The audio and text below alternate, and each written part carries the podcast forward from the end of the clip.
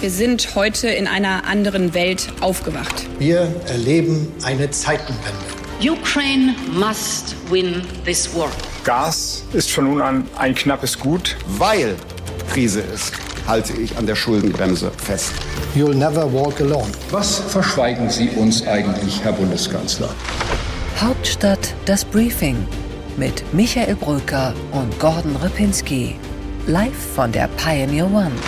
Freitag, der 31. März. Es war die härteste politische Woche für Gordon Repinski. Seine Ampel hat gerungen und er ist trotzdem gut erholt und gut aussehend hier im Studio. Hallo Gordon. Das stimmt, lieber Michael, obwohl ich 31 Stunden direkt an der Tür gelauert habe. Hallo, liebe Zuhörerinnen und Zuhörer. Mir gegenüber sitzt ein wirklich außerordentlich erholter Michael Brücker. Er musste sich mit den Sozialdemokraten und den Grünen nicht so sehr rumschlagen, aber ein bisschen doch auch, ne? Gordon Repinski hat im Kanzleramt, im Kanzlergarten, hat er sich einen Liegestuhl geholt, hat vergeblich versucht, seine Peilantennen über das iPhone nach oben in die, wie vielte Etage eigentlich, wo haben die getagt? Fünfte Etage. Fünfte Etage. Und er hat natürlich, wie Gordon Repinski halt so ist, auch einiges erfahren. Wir alle im Hauptstadtteam, das wissen Sie natürlich auch. Und jetzt hier die große Analyse, Koalitionsausschuss. Was hat's eigentlich gebracht, Gordon, außer dass die Ampel doch zusammenbleibt?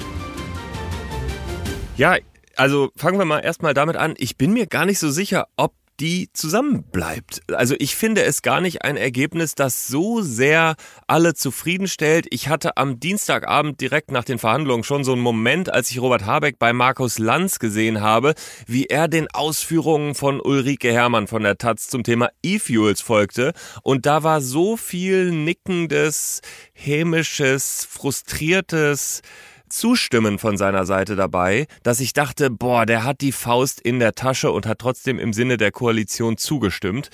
Aber oh, ob das ein Frieden ist, you tell me, Michael Brücker. Ja, was wir wissen ist, dass es gerade bei Habeck, die einen sagen, er sei laut geworden, die anderen sagen, das sei nicht Lautstärke gewesen, aber der Unmut von Habeck war deutlich zu spüren, angeblich in den Koalitionsverhandlungen, denn er hatte eine Phalanx aus SPD und FDP gegen sich bei diesen zentralen Klimaschutzthemen. Und ich muss ganz ehrlich sagen, Gordon, die Grünen haben natürlich aus meiner Sicht einen ganz großen Fehler gemacht, nämlich den, dass die Botschaft da draußen ist, dass selbst das Klimaschutzgesetz der großen Koalition dass das selbst nochmal abgeschwächt wird, zumindest in der PR-Propaganda jetzt da draußen, ist eine unfassbare Niederlage für die Grünen. Und das haben sie eben SPD und FDP zu verdanken, Klammer auf. 2 zu 1 war die Sachlage offenbar bei den Infrastrukturprojekten und so. Das ist wirklich nicht gut für die Grünen zu verkaufen. Und er hatte spürbar gar keine Lust mehr, es zu verkaufen. Da gebe ich dir recht. Nee, genau, weil es auch nichts zu verkaufen gab. Ich finde, da hat sich die FDP wirklich mit der großen Hilfe der SPD durchgesetzt.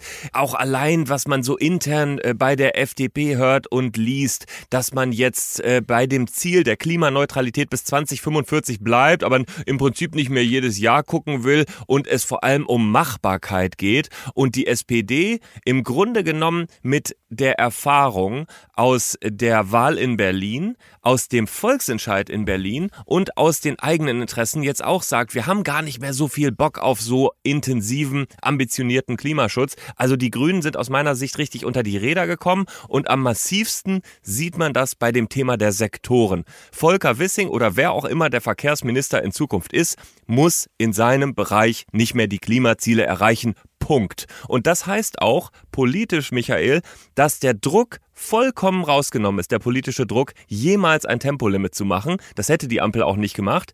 Aber die Grünen haben ja immer so argumentiert. Und dieser Druck ist jetzt einfach weg.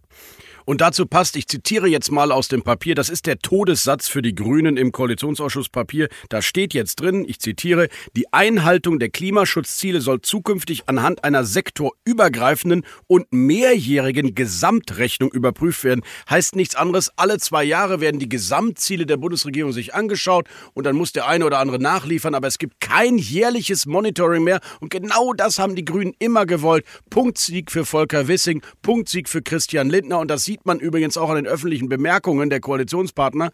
Die SPD taucht völlig ab, die Grünen sind missmutig und nur die FDP auf allen Kanälen. Wir sind fröhlich. Und was kriegen die Grünen? Die können jetzt für jeden gebauten Autobahnkilometer, ich überspitze es jetzt mal, daneben noch ein Solarpanel anbringen. Das erinnert mich so ein bisschen äh, an eine Flugbuchung bei Ryanair für 8 Euro, wo ich dann am Ende für 1 Euro auch noch CO2 kompensieren kann. So ungefähr ist dieser Koalitionsausschuss für die Grünen gelaufen und äh, das kann man echt nicht mehr schönreden reden. Und deswegen zu deiner Eingangsfrage, ist dieser Konflikt aus meiner Sicht in der Koalition nicht gelöst. Ja, und die äh, Umwelthilfe hat ja äh, das schärfste Schwert schon ausgezogen und hat gesagt, das ist eine Anti-Klimaschutz-Koalition. Ich glaube, das ist, das ist das, was die Grünen jetzt demnächst erwartet. Markus Söder, den hören wir später noch. Die Union äh, gibt sich jetzt als grüner als die Grünen. Also irre, was da passiert ist. Aber lass uns mal in den Kern. Warum kam es dazu? Weil, Gordon, die SPD, und das hat mir ein führender Grüner gesagt, der sehr frustriert ist. Die SPD, sagt er, und Olaf Scholz haben mehr Angst vor den Grünen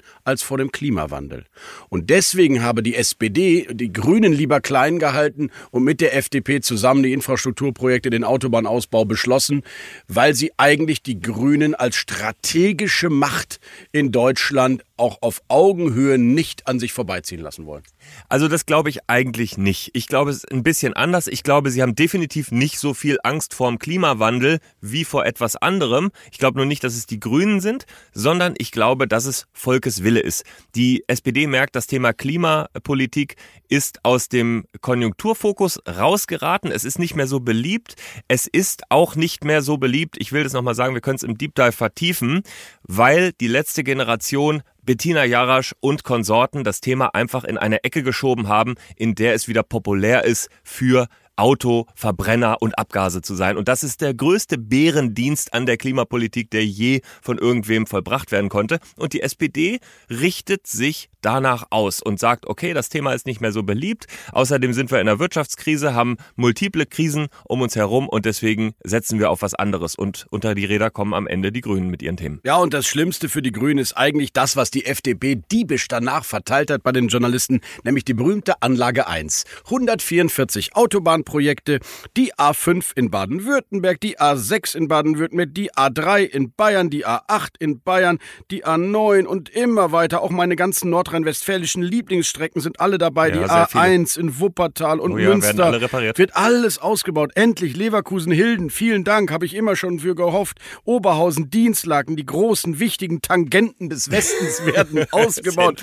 Danke, die liebe Grünen Grüne. machen es möglich. So viel Mona Neubauer, Mona Neubauer beim ersten ersten Spatenstich. Wer weiß, vielleicht wird ja auch noch äh, äh, durch den Hambacher Wald irgendwie eine Autobahn gebaut. Wir wissen es nicht. Die A52, Gordon. Mönchengladbach nach Nersen. Endlich, danke. Natürlich die berühmte A20 im Norden, aber selbst Bonn, St. Augustin. Norbert Röttgen freut sich über seine, ja. äh, seinen Ausbau der A59 in seinem Wahlkreis. Es ist für alle was da. Und es geht schneller. Und es, Und es passiert schöner. Und, Und es, wird auch weniger Naturschutz geben, weil jetzt ja, ja, sogar da drin steht, dass bestimmte Naturschutzflächen ja. abgekauft gekauft werden dürfen für Autobahnbauer. Ja, ja. Es ist irre. Also Deutschland also, im Jahr 2023, Michael. Und weißt du, was ich glaube, was das politisch große Risiko für diese Ampel ist? Die Grünen lernen aus meiner Sicht genau in diesen Tagen eine Sache.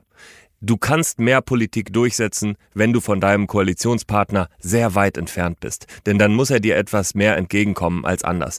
Die Grünen, obwohl sie so nah eigentlich an der SPD sind, müssen immer wieder auf die FDP gucken, der es so schlecht geht, die so weit weg ist und die so viel durchsetzen kann. Und die Erkenntnis für die Grünen in diesen Tagen, ich wette, mit dir wird sein, warum eigentlich dann nicht mit der Union? Dann wird die Union nämlich mehr auf uns achten müssen, muss uns unsere grünen Themen zugestehen und wir kommen so nicht mehr unter die Räder. Wirklich, ich glaube, das wird das Thema im nächsten Jahr sein. Mit dieser klugen Erkenntnis des klugen Gordon Repinski, liebe Zuhörerinnen und Zuhörer, müssen wir jetzt in den Deep Dive gehen. Da kann ich nichts mehr zu sagen. Los geht's.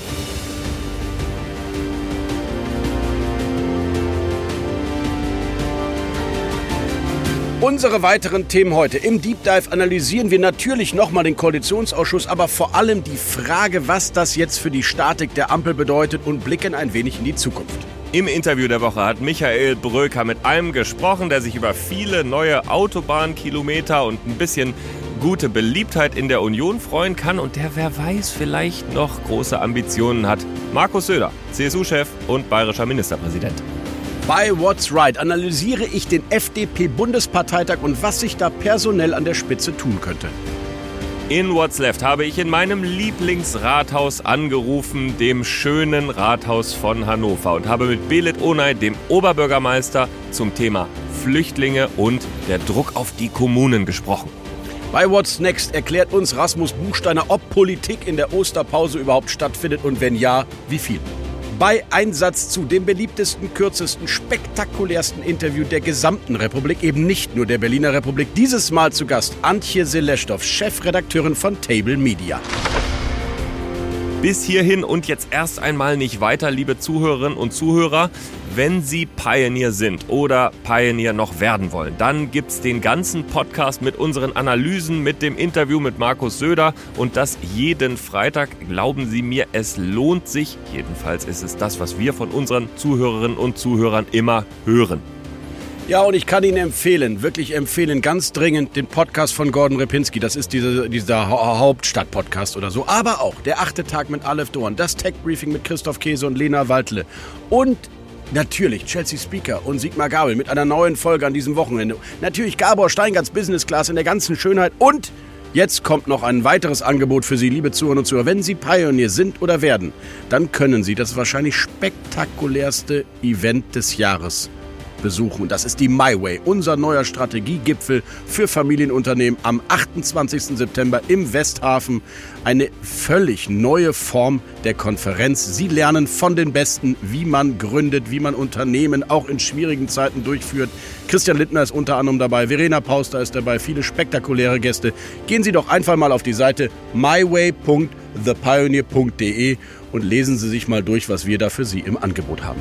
Und wenn Sie Pioneer werden, dann gibt es diesen Hauptstadt-Podcast, den Sie bis hierhin gehört haben, auch einmal im Monat live. Und Sie können sehr gerne zu uns kommen. Es ist eine, ja, wie soll man sagen, eine fröhliche, mindestens fröhliche Veranstaltung bei der wir uns freuen, wenn Sie dabei sind. Wenn es Ihnen bis hierhin gefallen hat und Sie sind noch nicht ganz überzeugt, dann lassen Sie uns doch trotzdem ein paar Sterne da in Ihrer Lieblings-Podcast-App. Wir freuen uns und in der nächsten Woche sind wir wieder bei Ihnen. Ihr Michael Bröker und Gordon Ripinski. Hauptstadt das Briefing mit Michael Bröker und Gordon Ripinski. Live von der Pioneer One.